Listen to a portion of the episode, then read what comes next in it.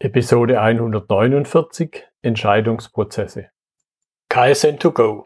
Herzlich willkommen zu dem Podcast für Lean-Interessierte, die in ihren Organisationen die kontinuierliche Verbesserung der Geschäftsprozesse und Abläufe anstreben, um Nutzen zu steigern, Ressourcenverbrauch zu reduzieren und damit Freiräume für echte Wertschöpfung zu schaffen, für mehr Erfolg durch Kunden- und Mitarbeiterzufriedenheit, höhere Produktivität durch mehr Effektivität und Effizienz an den Maschinen, im Außendienst, in den Büros bis zur Chefetage.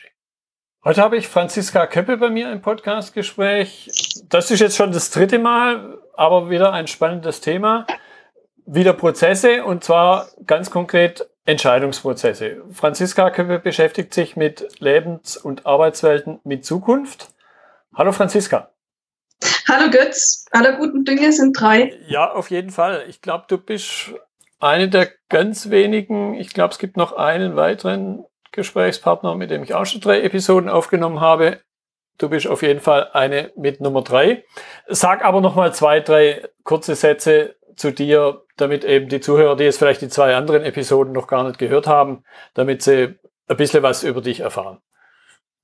Also ganz knapp äh, ausgedrückt, ich bin einmal Freiberuflerin und dort äh, beschäftige ich mich sehr stark auf der persönlichen Ebene mit Entscheidungen, wie treffen wir kluge Entscheidungen in kleinen und mittelständischen Firmen oder überhaupt in Firmen, in Organisationen und äh, wie kommen wir von der Entscheidung ins Handeln.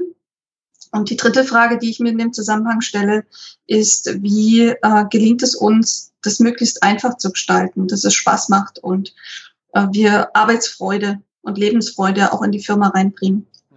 Und ähm, mir ist es als Freiberufler natürlich nicht genug, sondern ich äh, habe dann eine Bewegung in, ähm, um mich geschart äh, von Unternehmern und Menschen aus äh, unterschiedlichen Branchen und Disziplinen, die wir uns alle mit dem Thema auseinandersetzen und da auf verschiedenen Ebenen in Kooperation gegangen sind. Das nennt sich Enjoy Work. Ja, ich denke, da werden wir im Gespräch noch den einen oder anderen Punkt streifen. Aber jetzt zum Einstieg, glaube ich, auch wenn es ein vergleichsweise triviales Wort ist oder Begriff ist, nämlich Entscheidung, sollte man aber do, doch nochmal für uns beide und auch für die Zuhörer uns bewusst machen, was verstehen wir unter Entscheidung und über welche Entscheidung wird man jetzt gerade reden? Also ich würde es gerne in den unternehmerischen Kontext äh, setzen und äh, sagen, es geht um unternehmerische Entscheidungen, und da äh, finde ich es ganz klug, äh, sich auch Gedanken zu machen. Einmal haben wir die Entscheidung auf der Arbeitsebene, das ist das Tagesgeschäft, wo ich denke, dass wir eine hohe Autonomie brauchen. Das ist meine These, die ich mit ins Gespräch bringe. Ähm, dann haben wir Entscheidungen auf der Prozess- und Strukturebene, wo es darum geht, wie arbeiten wir zusammen, wozu dienen uns Prozesse, wo helfen sie, wo geben sie Stabilität und wo behindern sie uns vielleicht auch in unseren Freiheitsgraden, äh, Dinge auf der Arbeitsebene zu gestalten. Und die dritte Ebene ist äh, für mich die strategische Ebene, wo es darum geht, ähm, wie treffe ich da kluge Entscheidungen und was ist dafür notwendig. Und ich bringe ein gewisses Grundprinzip mit in das Gespräch. Das ist der, der größere Kontext, in dem ich das sehe. Mir ist äh, der mündige Mitarbeiter sehr wichtig, der selbstbestimmt äh, und möglichst frei seine Abhängigkeiten in den einzelnen Vorhaben im Unternehmen einbringen kann und da sein komplettes Potenzial ausschöpfen kann. Und ich ähm, unternehmerisch sozusagen Entscheidungen, äh, also die, die, den Kontext der Entscheidungen für die Unternehmer dahin äh, versuche zu gestalten, dass ähm, sie eben die komplette Intelligenz, ihr komplettes Wesen in Entscheidungen und vor allem auch dann ins Handeln einbringen können. Das, das ist so ein bisschen der Kontext, den ich sehe. Was würdest du ergänzen? Was wäre dir noch wichtig? Mir ist wichtig bei dem Begriff Entscheidung, dass im Grunde alles eine Form der Entscheidung ist. Also sprich das Gegenteil, ähnlich so wie dieser uralte Spruch von der Kommunikation, was man nicht nicht machen kann und ähnlich wie das Verhalten. So kann ich ja auch nicht nicht entscheiden. Denn selbst wenn ich eine Entscheidung nicht treffe, entscheide ich mich halt für die Beibehaltung des Status quo was eben dann wieder auch eine Entscheidung ist. Das finde ich immer noch, sich das bewusst zu machen, einen ganz wichtigen Aspekt, wenn man über Entscheidungen redet. Ja, da bin ich absolut bei dir. Ja, weil ja dieses vermeintliche Nichtentscheiden meiner Ansicht nach immer so ein bisschen diesen Grund unter der Wasseroberfläche mit sich bringt, oh, was passiert denn, wenn ich die falsche Entscheidung treffe? Treffe ich lieber mhm. vermeintlich keine Entscheidung, um keine falsche Entscheidung zu treffen? Und, und glaube ich, auch darüber muss man ein bisschen reden, vielleicht schlichtweg, um diese, einerseits diese Angst zu nehmen, keine Entscheidung zu treffen, weil man Angst hat, sie falsch zu treffen, was es aber nicht gibt, weil nämlich eine Nichtentscheidung halt wieder die Entscheidung für den Status quo ist und das aber wiederum falsch sein kann. ähm, also grundsätzlich habe ich die Grundüberzeugung, dass ich sage, es gibt keine falschen Entscheidungen, weil ich immer in, in dem bestmöglich handle, was ich gerade kann. Ja. Und wenn ich eben gerade nicht in der Lage bin, äh, einen Weg einzuschlagen, dann ist das auch okay, dann ist das gut, dann ist das das Beste, was ich gerade leisten kann. Und ähm, ich habe vor Jahren äh, mal den Spruch, ähm, also bin dem Spruch begegnet, das Gras wächst nicht schneller, nur wenn ich dran ziehe. Und äh, für mich hat das also unglaubliche Wirkung entfaltet, dieser Spruch, weil es mich ein Stück weit in eine Gelassenheit bringt. Und wenn ich äh, so, so ein bisschen meine Entscheidungen, mein Handeln angucke, ich lasse gewisse Dinge auch reifen. Ähm, und und ähm, ja, ein Apfel, den ich zu früh vom Baum gepflückt habe, der liegt mir halt eben auch quer am Magen. Und äh, manchmal ist es eben gut, den Apfel noch ein bisschen länger am Baum hängen lassen, äh, zu lassen, bis er rot wird und reif ist.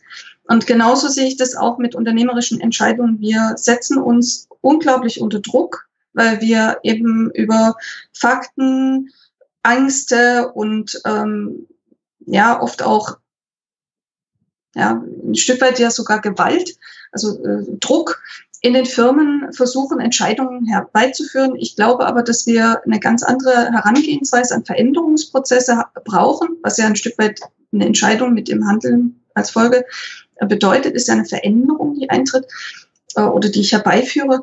Und ähm, dann ist für mich eigentlich eher wichtig zu sagen, äh, wir gehen in Beziehung mit den anderen Kollegen, mit uns selbst, ähm, also im Sinne von Reflexion. Äh, wir gehen äh, in den Wiederholungs- und Trainingseffekt oder wir gehen eben auch in, in ein Reframing, heißt es im, im englischen Original, äh, dass wir den Kontext neu für uns formulieren. Und vielleicht in dem einen Kontext kann ich die Entscheidung nicht treffen oder glaube, eine falsche Entscheidung zu treffen. Äh, wenn ich den Kontext mir aber angucke, dann sage ich, ja, vielleicht kann ich das auch lernen zu differenzieren.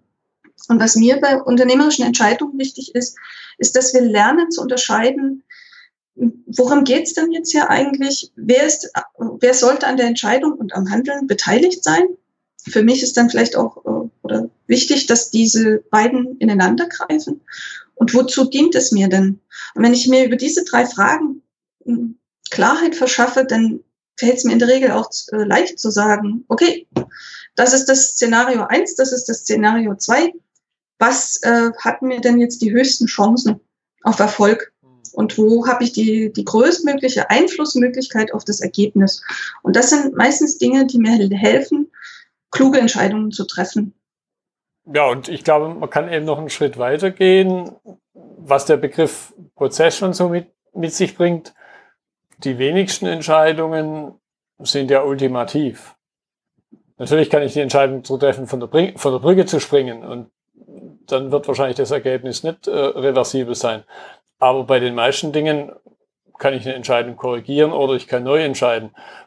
Da wäre dann natürlich nochmal ein interessanter Punkt, sich darüber im Klaren zu werden, ob da überhaupt ein Unterschied besteht zwischen der Korrektur einer Entscheidung und halt einer Neuentscheidung.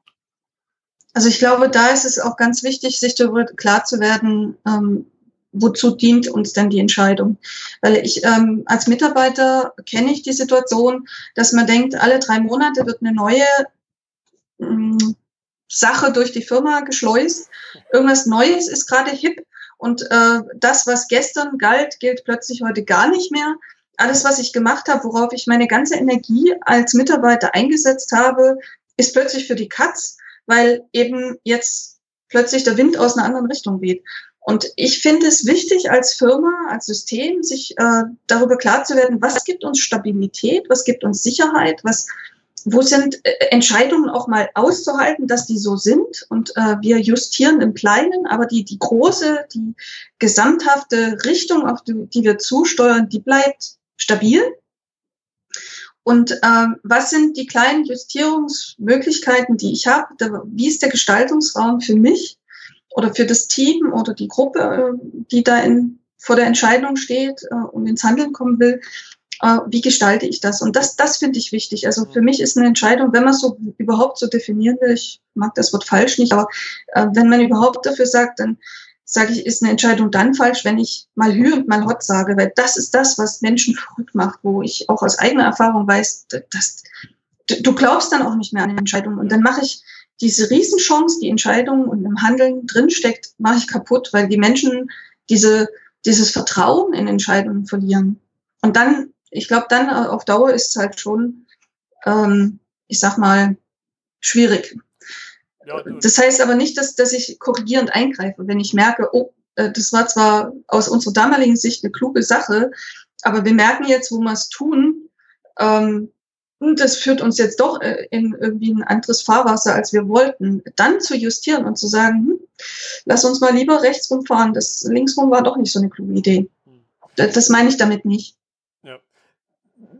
Da wird für mich jetzt die Frage, steht für mich jetzt die Frage im Raum, sowas wie Entscheidungsmuskel, um, um bei so einer Metapher zu bleiben. Wie kann es gelingen, das bei, bei mir selber als Unternehmer, als Führungskraft, als Mitarbeiter oder eben bei anderen zu, zu trainieren, ohne jetzt Fitnessstudio zu verordnen im Übertragen? ah, ich finde das Fitnessstudio gar nicht mehr so schlecht. Da bin ich nämlich wieder bei diesem ähm, Repeat, äh, also Relate, Repeat, Reframe ist äh, die, dieses drei Rs äh, im Veränderungsprozess, was kluge Entscheidungen und gutes Handeln oder konstruktives Handeln angeht. da da finde ich die drei Elemente wirklich sehr interessant. Und da finde ich dieses Trainieren und Muskelkraft, da stärken schon gut. Was heißt das aber jetzt in Bezug auf Entscheidungen? Für mich heißt das, dass wir ähm, eben Entscheidungen auch auf allen Ebenen des Menschen uns angucken. Ähm, wie, äh, was sind die fachlichen Aspekte der Entscheidung? Wie gehen wir methodisch vor, um zu einer klugen Entscheidung zu kommen? Wie wirkt sich das auf unsere Beziehungen, auf unsere Kommunikation untereinander aus? Und ähm, ich würde sagen, es geht nicht um die Entscheidung der Entscheidung willen, sondern im unternehmerischen Kontext ist natürlich gerade auch wichtig, da ein bisschen minimalistisch zu, äh, vorzugehen und zu sagen, ähm, immer wenn ein, das System gestört wird, gucken wir uns an, wie, wie wichtig ist das jetzt, diese Störung? Ist es eine Sache, die einmalig auftritt, dann sollte es möglichst autonom und vielleicht sogar diktatorisch auf der Tagesgeschäftebene von der Einzelperson gelöst und entschieden werden und ist die volle Verantwortung dieser Person.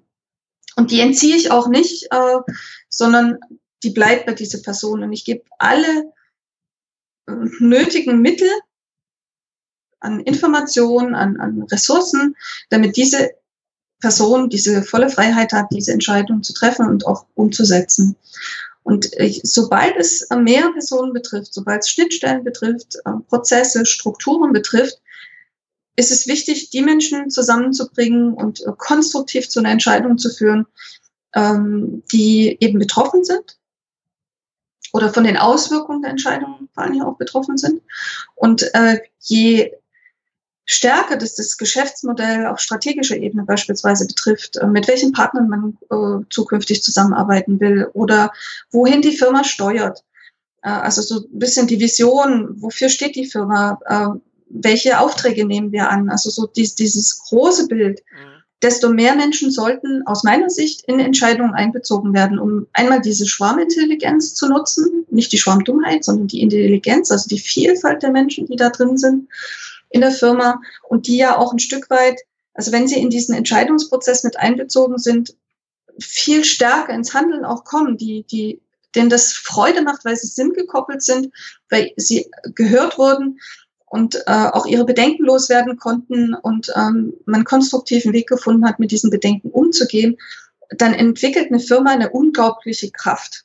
Aber das ist ein, ein sehr neuer Weg, der sich sehr von diesem konventionellen BWLerischen, äh, terroristischen Weg unterscheidet. Ich stehe aber eben für diese Form von Entscheidungen. Ja. Was, äh, jetzt möchte ich auf diesen Punkt Entscheidungsmuskel noch mal ein bisschen zurückkommen. Was würdest du sagen, was ist jetzt ein Weg, um bei den Beteiligten dieses Bewusstsein, und ich glaube, man kommt immer wieder auf diesen Aspekt Bewusstsein zurück, um bei den Beteiligten diesen Bewusstseinsaspekt zu schaffen. Wo habe ich denn auch Entscheidungskompetenz, ohne dass ich jetzt alles bis in die letzte Eventualität vor in einer Arbeitsanweisung, Betriebsvereinbarung und was es noch alles geben mag, hier niederlege. Weil das ist ja, glaube ich, die große Herausforderung, wo ich ja weg will von dem mechanistischen Ansatz, wo alles vorbestimmt ist. Also was ich sehr wichtig finde an der Stelle ist, dass Menschen einmal äh, unterscheiden lernen, äh, dieses Muster, was ich erkannt habe, äh, was zu klugen Entscheidungen führt und ins Handeln. Ich bin mir jetzt nicht ganz sicher. Ich glaube, ich habe es noch nicht erklärt. Ich, ich hoffe, ich wiederhole mich jetzt nicht. Ähm, wir, also kluge Entscheidungen haben für, aus meiner Sicht immer einen Auslöser. Das ist etwas, was uns Kraft gibt, was wir wollen, oder Kraft entzieht, wo wir sagen, so geht's nicht mehr weiter. Das ist so etwas, was ich festgestellt habe, dass alle Entscheidungen irgendwie einen Auslöser haben, wie auch immer der gestaltet ist. Der klassische Prozess halt. Genau. Und äh, also das ist sozusagen der Trigger, der die ganze Sache in Gang setzt. Mhm. Und ähm, dann hat es drei Elemente. Das ist einmal, dass ich Informationsbedarf und Inspirationsbedarf habe für die Lösung äh, oder auch für die Situation, äh, die Situation zu analysieren. Wo stehen wir denn überhaupt? Äh, die zweite Geschichte ist, miteinander zu reden, ins Gespräch zu kommen, mir vielleicht einen Fachmann mal dazu zu holen, ähm, einen Ratgeber dazu zu holen oder mich auf gleicher Ebene auszutauschen, also so ein bisschen im Sinne von die kollegiale Entscheidungsprozesse und der dritte ist dann dieses Miteinander umsetzen. Und ähm, ich finde ganz arg wichtig, äh, das, das ist so das Erste, was ich äh, auch geübt habe, äh, zu lernen, in, in, in jeweiligen Kontext das voneinander unterscheiden zu können. Also nehmen wir mal an, ich sitze hier im Büro und kriege einen Anruf. Das Erste ist, was ich versuche herauszufinden, welchen Bedarf, welches Bedürfnis hat mein Gegenüber? Hat der, ist er gerade auf dem Thema Information. Will er Informationen von mir? Geht es ihm darum, mit mir zu reden, in Beziehung zu gehen, mit mir zu kommunizieren? Äh, braucht er einen Ratschlag oder sucht er gerade eher den Philosophen in mir? Oder geht es ihm darum, konkrete Handlungsoptionen abzuwägen und ins Entscheiden zu kommen, mich vielleicht auf den neuesten Stand zu bringen, um mir zu sagen, ich brauche von dir als nächstes das und das.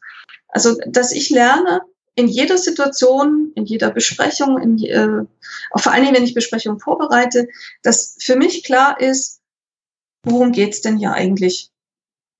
Das, das ist so das Erste, was ich trainieren kann. Und äh, die Fortgeschrittenen, die sich mit klugen Entscheidungen auseinandersetzen, äh, fangen dann auch noch an zu unterscheiden, ist es jetzt Tagesgeschäft, ist es Struktur und Prozesse, über die wir reden, oder geht es um eine strategische Entscheidung? Und das, äh, die, die absoluten Meister, die das äh, zur Perfektion beherrschen, äh, die können dann sogar noch unterscheiden, geht es jetzt hier um das Geschäftsmodell der Firma? Geht es um die Rollenstruktur, die Aufbauorganisation, die Ablauforganisation? Ähm, geht es um Kommunikationsthemen, die wir hier in der Firma haben? Geht es vielleicht auch um die Beziehungsebene, über die wir reden? Äh, also die alle drei diese Aspekte zusammenfassen. Und je klüger du bist, diese Sachen voneinander unterscheiden zu können oder in die Bestandteile der Entscheidung aufgliedern zu können, desto eher wird es dir leichter fallen, kluge Entscheidungen zu treffen mit den Menschen.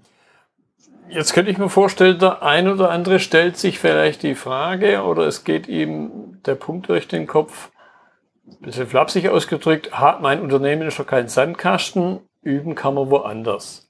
Was wäre jetzt dein Tipp an jemand, dem dieser Gedanke durch den Kopf geht?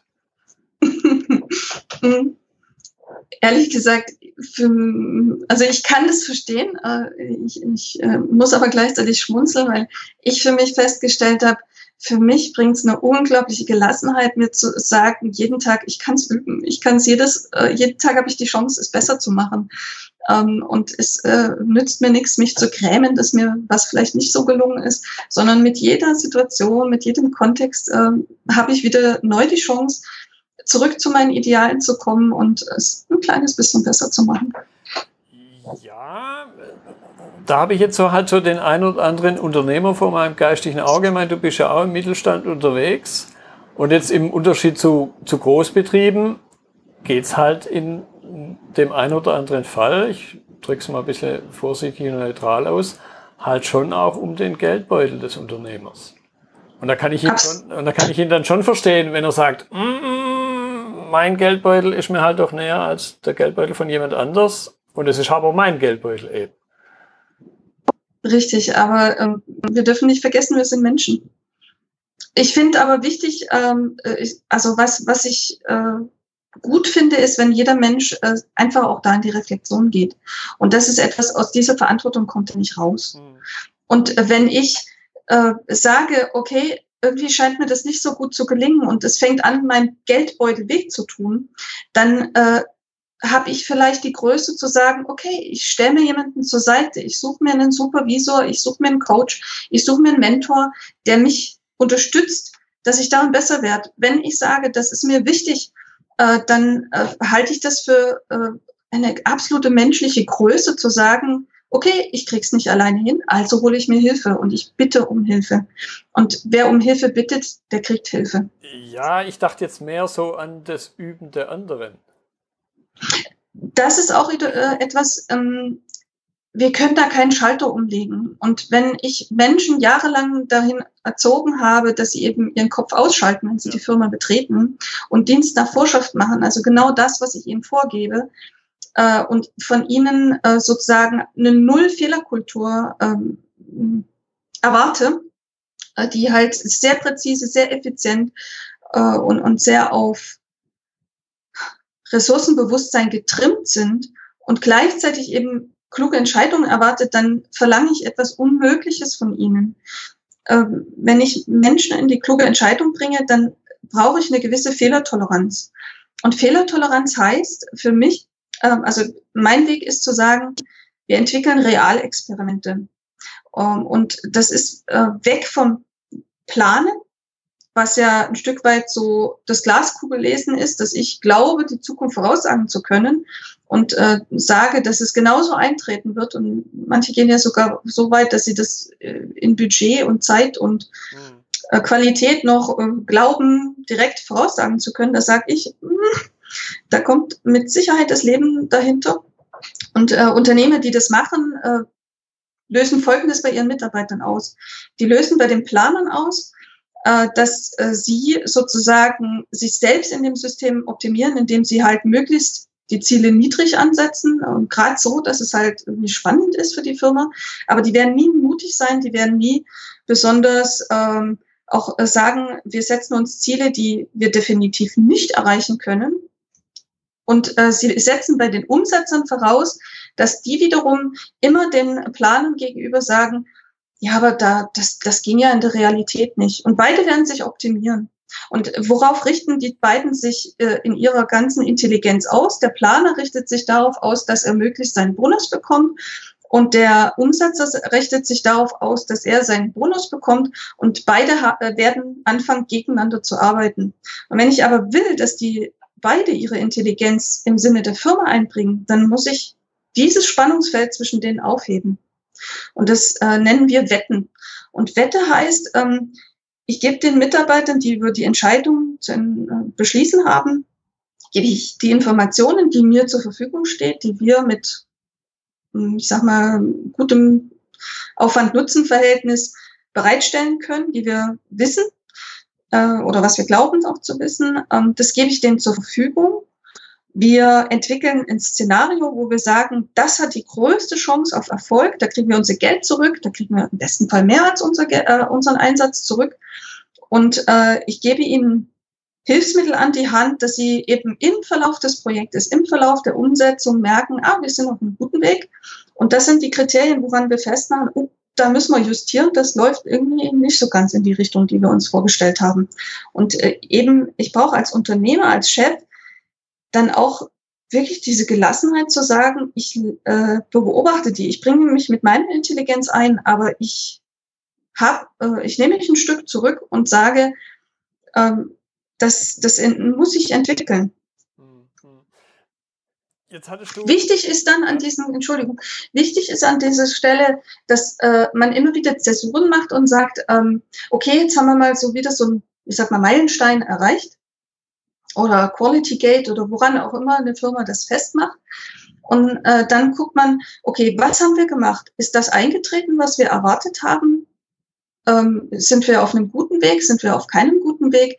Was müssen wir gegebenenfalls verändern, anpassen, äh, um die Chancen auf unseren, unseren unternehmerische Wette, die wir eingegangen sind, äh, deutlich zu erhöhen? Und äh, dann entsprechend eben auch Konsequenzen zu ziehen, zu beschließen, dass man Dinge nicht mehr weiter verfolgt. Äh, also äh, vor allem im Projektgeschäft ist es ja sehr oft so, dass man eben Projekte ungern aufgibt, mhm. ähm, äh, weil man schon so viel Energie reingesetzt hat. Aber das halte ich, das halte ich tatsächlich für falsch. Und ähm, was, wie können wir das, unsere Energie, unsere Ressourcen besser einsetzen, dass wir ja ähm, glücklicher leben können, auch äh, entspannter arbeiten können. Mhm. Ich möchte jetzt so ein bisschen gegen Ende zu schon fast, möchte ich noch einen Punkt nochmal aufgreifen, von dem ich finde, dass er unter, dem, unter der Überschrift, unter der großen Überschrift Entscheidung und Entscheidungsprozesse auch eine ziemlich wichtige Rolle spielt, nämlich die Verantwortung. Und in, in meinem Kontext differenziere ich da ganz gern eben zwischen der, zwischen der Durchführungsverantwortung und der Ergebnisverantwortung. Und ich glaube, auch, auch das klar zu haben, das heißt jetzt nicht notwendigerweise, dass es zwei verschiedene Personen sind, aber einfach mal diesen Unterschied klar zu haben, dass es ihn gibt und dass ich mit beidem aber umgehen muss, finde ich persönlich auch, auch einen ganz wichtigen Aspekt unter der Überschrift Entscheidungsprozesse. Äh, da bin ich absolut bei dir. Also Ergebnisverantwortung heißt für mich, wozu dient es uns als Unternehmen? Also warum machen wir das? Und äh, die Ausführungsverantwortung ist für mich dieses, wie machen wir das? Welche Rahmenbedingungen geben wir uns, um die Chancen so groß wie möglich zu machen, dass wir unser Geld zurückbekommen und idealerweise natürlich nicht nur 0,0, sondern mehr als 0. Hm. Und ähm, das äh, finde ich unglaublich wichtig und ich bin bei dir, dass man das auch lernen muss zu unterscheiden und äh, als wir äh, in einem anderen Kontext uns äh, darüber unterhalten haben, sind wir ja zum Beispiel auch Delegation Poker mal bekommen. Und Delegation Poker ist für mich eine Möglichkeit, äh, also ein spielerischer Weg, um zu lernen, den Entscheidungsprozess, die Entscheidungskultur, die Kommunikationskultur von der eigentlichen, also im inhaltlichen Sinne, von der inhaltlichen Entscheidung abzugrenzen. Äh, Delegation Poker gibt mir die Möglichkeit, äh, darüber nachzudenken, äh, wer entscheidet was, wozu. Das, das ist sozusagen die Metaebene der Entscheidung. Und dann kann ich hergehen, wenn, einmal klar ist, wer entscheidet was, wozu, dann kann ich hergehen, okay, und jetzt äh, das auch ein Stück weit von der Person, die man da gemeinsam beschlossen hat, die, die dafür für Ergebnis und Ausführung verantwortlich ist, dann auch einzufordern. Ja, und, und eben, glaube ich, das, was wir ja vorhin kurz äh, erwähnt hatten, wo ich ein bisschen die kritische Frage in den Raum geworfen habe, dieses, ah, mein Unternehmen ist kein Sandkasten, das dann plötzlich doch zu machen, weil, also ich kenne Delegation, Delegation Poker auch, ich finde es unheimlich spannend und zwar noch viel spannender als das Karte auf den Tisch legen, ist ja im Grunde der Austausch hinterher. Dass also die Gedankengänge der Beteiligten zu erkennen. Und das finde ich dann auch das Spannende, weil da habe ich dann wirklich diese Lernchance in, in einem, ja, in einem Sandkasten von anderen, die vielleicht ein paar Jahre mehr Erfahrung haben oder ein paar Jahre weniger auf dem Kopf, von denen was zu lernen. Weil ich glaube persönlich, eine Führungskraft oder ein Unternehmer in den allerseltensten Fällen wird so geboren, sondern er entwickelt sich dorthin oder sie natürlich auch. Absolut, bin ich bei dir, ja. Und ich äh, finde an der Stelle wirklich auch interessant, also das, das ist so eine Kante zwischen konventioneller BWL und äh, sinnvoll Wirtschaft, wie ich unser neues Modell nenne. Äh, die konventionelle BWL erwartet Entscheidungen hauptsächlich von der Führungsspitze. Und das geht dann in Kaskaden nach unten. Da gibt es dann natürlich Abstufungen, Matrixorganisation und so weiter. Da brauche ich nicht aufzählen, wissen die Hörer auch. Das setze ich jetzt mal voraus. Äh, und da ist äh, meistens auch dann eine Trennung zwischen Ergebnisverantwortung und Ausführungsverantwortung. Ne? Ähm, die äh, Führungsspitze ist, sozusagen für die Unternehmensergebnisse zuständig. Und ich finde auch wichtig, gerade im unternehmerischen Kontext, Entscheidungen haben für mich auch ein Ziel. Also so deswegen tue ich mich auch mit dem Wort Sandkasten an der Stelle ein bisschen schwer. Und äh, auf der anderen Seite ist aber in unserem äh, Denken und in unserem Welt- und Menschenbild die Vorstellung, dass wir Zukunft eben nicht planen können oder nur bedingt planen können gerade wenn vielleicht uns noch nicht mal die Frage bekannt ist, die wir uns stellen müssen, wenn sich äh, Umgebungsbedingungen, der Kontext, in dem wir entscheiden, äh, kontinuierlich und sehr dynamisch ändert, wenn wir ständig mit irgendwelchen Neuerungen rechnen müssen. Und das ist ja gerade in der Automotive-Industrie super spannend zu beobachten, wie sich Mobilität gerade in der Gesellschaft verändert von neuen äh, Marktbegleitern, die plötzlich aus einer ganz anderen Richtung, aus der IT, in das große Thema Mobilität rein wachsen, wo sich Technologie ändert. Äh, da rede ich von Leichtbau, äh, da rede ich von Elektromobilität, wo sich gerade technologisch, ähm, also das, was ich heute gelernt habe, womit ich mich heute als Firma auseinandersetze, kann in drei Jahren schon völlig überholt sein, äh, weil das gerade so extrem schnell alles sich verändert. Und äh, dieses Gesamtgefüge, wie die äh, Automobilindustrie als, als mit ihren Zulieferern aufgebaut ist, das ist ja jetzt auch gerade in einem riesen, riesen Umbruch. Und ähm, von daher glaube ich, dass uns diese alte, die konventionelle BWL nicht mehr weiterhilft, sondern dass wir neue Wege finden müssen. Und wir nennen das Wetten statt Planen. Äh, und Wette meine ich jetzt nicht im Sinne von Zocken, sondern wirklich auch ganz ehrlich und offen mit den Ängsten vor der Zukunft umzugehen, mit den, ähm, also das zu thematisieren, sich dafür auch Zeit zu nehmen in der Firma, sich mit Szenarien auseinanderzusetzen und zu sagen, okay, auf welches Szenario setzen wir denn unser Geld? Und da meine ich das Engagement der Mitarbeiter, die viele Arbeit, die sich in Projekte reinstecken, aber auch eben der, der, die Kosten, das Geld, was wir da investieren, sowohl in Budgets als auch in Personal ähm, sozusagen, wo, wo jeder sein Gehalt haben will. Und ähm, aber auch eben Zeit, also wo, wo setzen wir die Prioritäten als Firma? Und, und ich glaube eben auch als Teil, und so ein bisschen zum Abschluss, als Teil des Entscheidungsprozesses, und wenn ich so nochmal drüber nachdenke, das war ja auch in unseren zwei vergangenen Episoden ein ganz wichtiges Element, dass man im Grunde gar nicht stark genug betonen kann, immer wieder drüber nachzudenken, also immer wieder zu reflektieren auf der, der berühmten Metaebene. Was entscheide ich denn jetzt gerade? Und wer entscheidet? Und wie entscheide ich? Und wozu entscheide ich? Also immer wieder es zu hinterfragen. Und die Antwort selber ist auch wichtig, ja, aber im Grunde genauso wichtig ist der Weg dorthin. Ja, und ich, ich glaube halt, ähm, also gerade wir reden ja hier auch über äh, in diesem ähm, KVP und Ligen-Kontext, äh, wenn ich jetzt so deinen Gesamtpodcast mir angucke, ich finde, dass gerade diese Community da sehr viel an, an Grundüberzeugungen schon mitbringt. Und ich äh, denke, wir brauchen diese gute Balance zwischen Stabilität des Systems, dass ich mich auf gewisse Dinge verlassen kann, und ich glaube, da hilft halt zum Beispiel eine gemeinsame, also wirklich gemeinsam eine Vision von der Firma. Wofür steht die Firma? Wozu gibt es uns? Was ist der Wert, den wir einbringen? Ich habe beispielsweise mal in einem Unternehmen gearbeitet, die Sicherheitstechnik für Maschinen und Anlagen gemacht haben. Und wir haben über sieben Jahre gemeinsam mit den Mitarbeitern weltweit eben das Bild entwickelt, dass wir Botschafter für Sicherheit sind. Das war sozusagen die Vision. Und daraus ließen sich dann vom Mitarbeiter auch auf der einzelnen Ebene seine Aufgaben abarbeiten, weil er sich eben immer wieder daran messen konnte, bin ich an der Stelle jetzt als Botschafter für Sicherheit unterwegs oder bin ich plötzlich wo ganz anders unterwegs.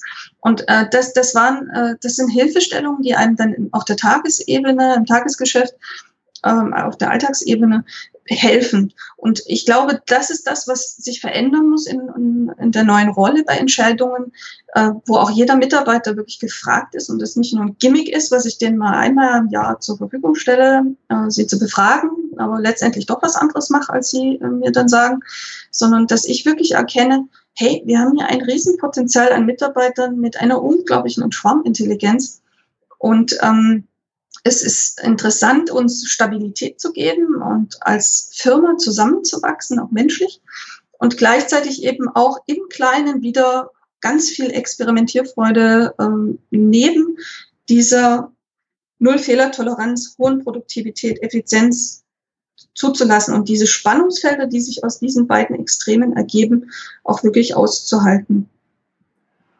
Und eben wieder auf den, auch auf den Punkt zu kommen, dass ich halt wegkomme vom, vom Mikromanagement, sondern eben Entscheidungen dorthin delegiere, also auch wieder Metaebene, wo ich es wirklich, wo ich es wirklich brauche. Absolut, absolut. Da bin ich völlig bei dir. Und ich finde es auch ganz arg wichtig. Also das Erste, woran man es dann festmachen kann, ist diese Besprechung jetzt wirklich notwendig? Brauchen wir das? Und, äh, oder gibt es eine andere Kommunikationsform, äh, die uns die digitale Transformation ermöglicht, um zum Beispiel Informationen zu transportieren? Und, und dass wir äh, eben uns nur dann treffen, wenn wir wirklich miteinander reden müssen. Und da, damit meine ich nicht nur dieses sehr effizienzgetriebene Besprechungsschema, wo man sich nur äh, Nutzen trifft, äh, nur dann trifft, wenn es einen Nutzen hat und auch wirtschaftlich nachweisbar ist. Mit, äh, da kommen ja dann viele dann auch mit KIs um die Ecke, äh, sondern dass eine Besprechung auch zur sozialen Kit einer Firma dienen kann. Und dann setze ich sie aber vielleicht in den Kontext eines ähm, keine Ahnung, eine gemeinsame Kaffeepause oder eine, ich liebe ja auch Gespräche im Grünen. Ich nenne die auch Gespräche mit H geschrieben, ähm, wo man gemeinsam einen Spaziergang macht und auf gewissen Dingen vielleicht mal drauf umdenkt. Oder auch nicht. Einfach sagt, wir verbringen jetzt mal gemeinsam Zeit und ich will dich als Mensch, als Kollege besser verstehen, dein, dir zuhören, um dich zu verstehen. Auch das ist für mich Teil des Entscheidungsprozesses, ein Teil des Muskels, den ich trainiere. Ja, und ich, ich denke auch, auch an der Stelle nochmal eine Metapher, eben das mit dem Sporttraining, wie du es gerade angedeutet hast, auch das ist ja eine Sache, mit dem ich nicht aufhöre. Also auch da, auch da immer kontinuierlich dran zu arbeiten. Ja, und ich, ich glaube, viele Firmen beschäftigen sich auch zu sehr mit sich selbst. Also was ich glaube, was uns sehr viel Stress aus Firmen rausnimmt, ist, eben auch wirklich zu hinterfragen, brauchen wir jetzt die Besprechung, brauchen wir diese Abstimmung? Oder ähm, also was mir da hilft zum Beispiel ist, zu sagen, auf der Arbeitsebene sollen die Menschen möglichst autonom und frei gestalten. Und das erwarte ich auch von ihnen. Also das fordere ich ein. Und äh, wenn sie es noch nicht können, weil sie vielleicht in einem anderen System aufgewachsen sind oder äh, wir vielleicht auch als Firma lange an das gearbeitet haben, dann äh, geht es darum, gemeinsam Lösungen zu finden, wie sie es besser können. Und den Menschen eben auch diesen Veränderungsprozess zuzugestehen, den, den Weiterentwicklungsprozess. Das ist schon anspruchsvoll. Und gleichzeitig auf der anderen Seite eben, ähm, je, je mehr Menschen betroffen sind von der Entscheidung, eben auch wirklich mehr Menschen in Entscheidungsprozesse einzu, ähm, äh, einzuladen auf freiwilliger Basis und äh, dann eben nach klugen Entscheidungsmethoden zu suchen, die das ermöglichen. Also nicht den Konsens, wo alle einer Einmeinung sein müssen und sich auf eine Sache einigen müssen, äh, anzustreben, sondern den Konsent hinten mit T geschrieben, der bedeutet, okay, wir beschäftigen uns mit den guten Pro-Argumenten, wir beschäftigen uns mit den guten äh, Kontra-Argumenten und wir versuchen, wir suchen nach Wegen, die beiden miteinander zu vereinen und äh, nach Lösungen zu suchen, äh, bis jeder äh, kein Veto mehr einlegt. Also es, es, geht nicht mehr darum, dass alle zustimmen, sondern es geht darum, dass es kein äh, Veto gibt, was äh, sozusagen die Sache ausschließt. Und da gibt's ähm, Soziokratie, beispielsweise. Es gibt auch Elemente der Holakratie, die da auf der Soziokratie aufbaut oder andere unternehmensdemokratische Methoden, die mir helfen, kluge Entscheidungen in der Firma auch in großen Gruppen zu treffen. Was dann eben auch zum Schluss dadurch gelingt, dass ich nicht mehr jede Entscheidung als Unternehmer, als Führungskraft selber treffen muss, sondern viel, mich mehr, viel mehr darauf konzentrieren kann, den geeigneten Rahmen zu schaffen. Richtig, richtig. Und das ist ein neues Rollenverständnis von Führung. Gut, Franziska, ich danke dir für deine Zeit. Ich bedanke mich. Da waren wieder einige spannende Aspekte drin. Ich sage immer, ich lerne am meisten von meinen Gesprächspartnern. Andere Sichtweisen erweitern den Horizont. Und mir geht so, äh, durch deine Fragen habe ich äh, wirklich auch nochmal ähm, sehr viel reflektiert über das, wie ich es eigentlich sehe und äh, was mir darin wichtig ist. Also auch dir an der Stelle großen Dank, es mich äh, halt auch weiterbringt, äh, klarer zu werden in dem, wofür ich stehe. Und ähm, ich würde mich freuen, wenn es die Zuhörer inspiriert und sie auf Ideen gekommen sind, sie Alternativen erkennen, vielleicht so dem, wie sie es heute machen ähm, und, und da vielleicht auch mutiger werden, Sachen auszuprobieren. Da bin ich mir sicher. Also nochmal vielen Dank. Gern. Das war die heutige Episode im Gespräch mit Franziska Köppe zum Thema Entscheidungsprozesse. Notizen und Links zur Episode finden Sie auf meiner Website unter dem Stichwort 149. Wenn Ihnen die Folge gefallen hat, freue ich mich über Ihre Bewertung bei iTunes.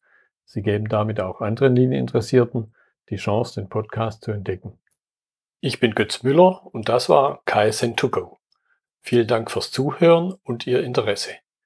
Ich wünsche Ihnen eine gute Zeit bis zur nächsten Episode. Und denken Sie immer daran, bei allem, was Sie tun oder lassen, das Leben ist viel zu kurz, um es mit Verschwendung zu verbringen.